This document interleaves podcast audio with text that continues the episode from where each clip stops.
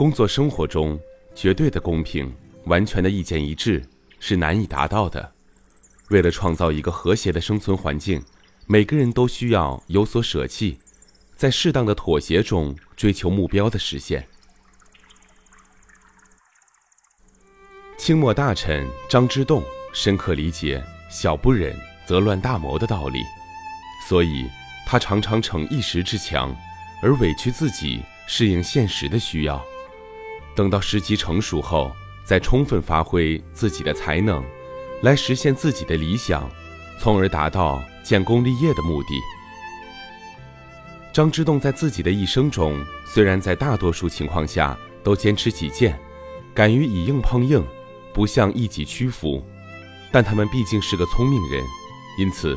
他也善于因时顺势，目光长远，敢于妥协。虽然他与李鸿章早有嫌隙，在政见上多有不同，他也看不惯李鸿章一味对外求和的为政策略，更看不起李鸿章不顾全大局，始终维护自己准军的局部利益的做法。但他同时也深知，李鸿章毕竟位高权重，自己如果一味地同他僵持下去，两个人之间就会由嫌隙转化为比较大的矛盾。那样对自己的前程将大为不利，于是他想，只要不是重大问题，自己还应该对李鸿章虚与委蛇，尽量不贸然得罪他。李鸿章母亲八十寿辰时，张之洞就送过寿文；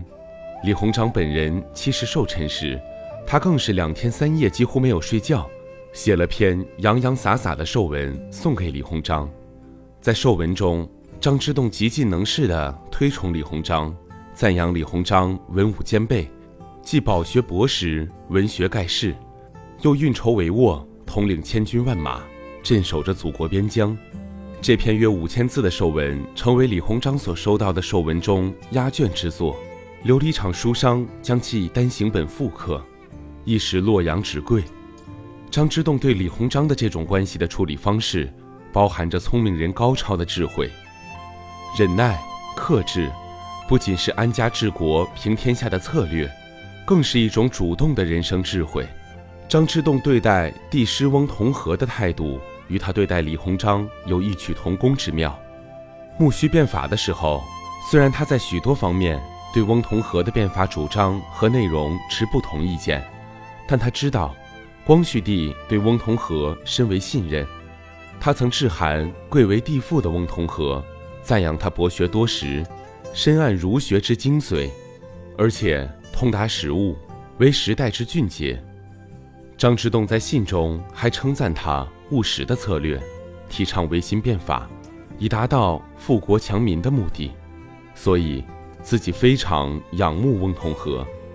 如果能有为翁同龢的维新变法效力的机会，自己一定会尽全力去做。不管是利益之争还是义气之争，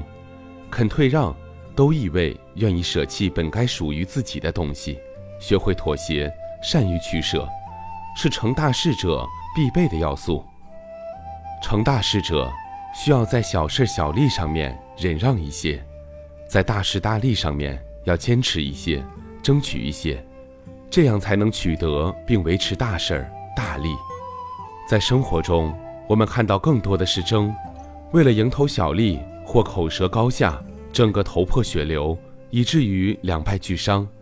而善于退让、舍得退让的人，则可以兵不血刃地达到自己的目的。